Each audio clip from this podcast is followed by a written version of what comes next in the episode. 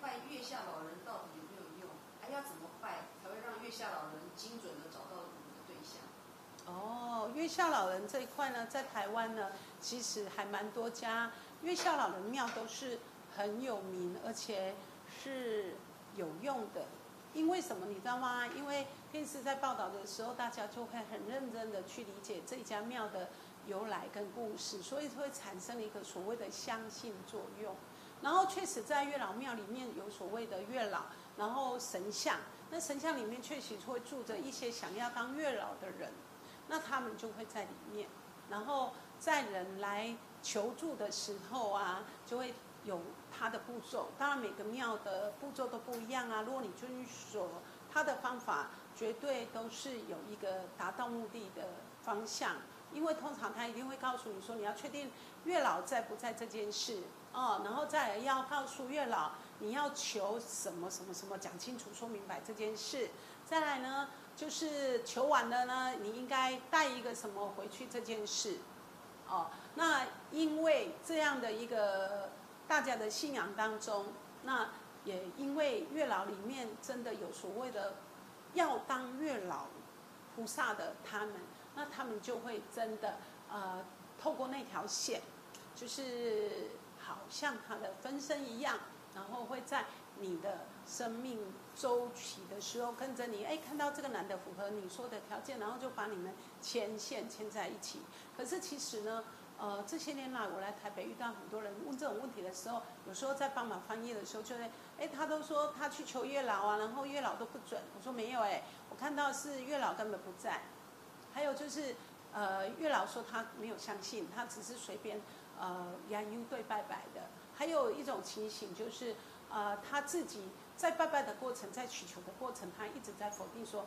嗯，真的月老会帮我吗？然后月老就觉得你又不相信我帮忙，那我干嘛帮你？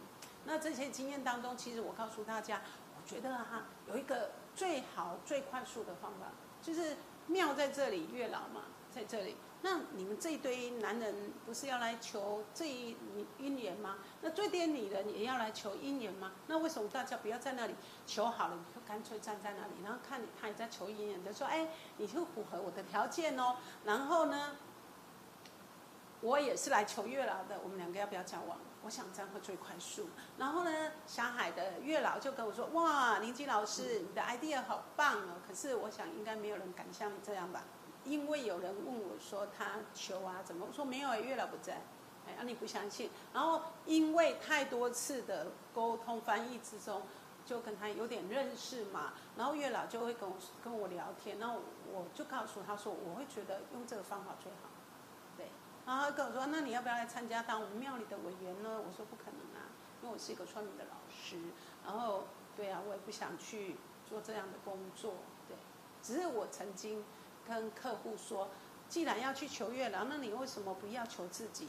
那因为月老庙都是大家去求姻缘的地方啊。所以如果你去求好了，你你也不用求，你只要跟月老说啊，月老我来你这里，我找个好老公，你不要阻挡我。”呃，没有找到好老公，那我如果真的找到好老公，那我们结婚啊，就会在这里，呃，那个月那个那个饼干啊，会拿回来拜拜，然后你就站在那里开始等，哎，每个人帅帅的男生啊，丑丑男生进来都没关系，你就看你最喜欢的一个，看喜欢的就走上去说，嗨，我也是来求月老的，所以呃，这样不是最快速吗？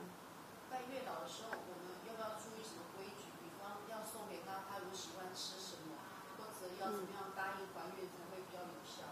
月老的话不会，不要欺骗他就好了。不要说啊，其实啊你很穷，然后你就呃想要这要要有钱人，然后就就没有想到自己的身份地位，嘿，就是家己安请闺牛当，吼，比如说你了生要做爸，你敢要给做恩导的，嘿，啊你了，诶，你了平常即卖人拢爱小姐做善的，啊你有做大块的，你了求讲，诶，你拜帅的，嘿。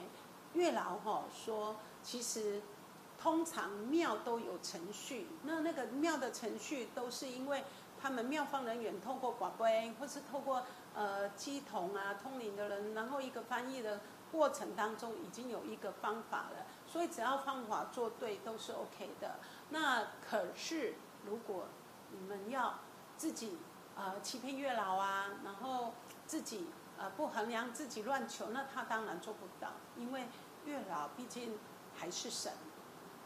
好，所以呃现在我们在谈这个问题嘛，然后宇宙之间其实是相通的，呃还蛮多月老跳出来说，哎你的方法比较好，所以大家要记住，如果你真的要求月老。因为你就要看看你长得怎么样，你的身份怎么样，然后来月老庙拜拜完以后就站在那里等吧，等上喜欢的人你就走上去说，我也是来求月老的，我们两个要不要做朋友？好，所以呢，这个主题我们就聊到这里喽。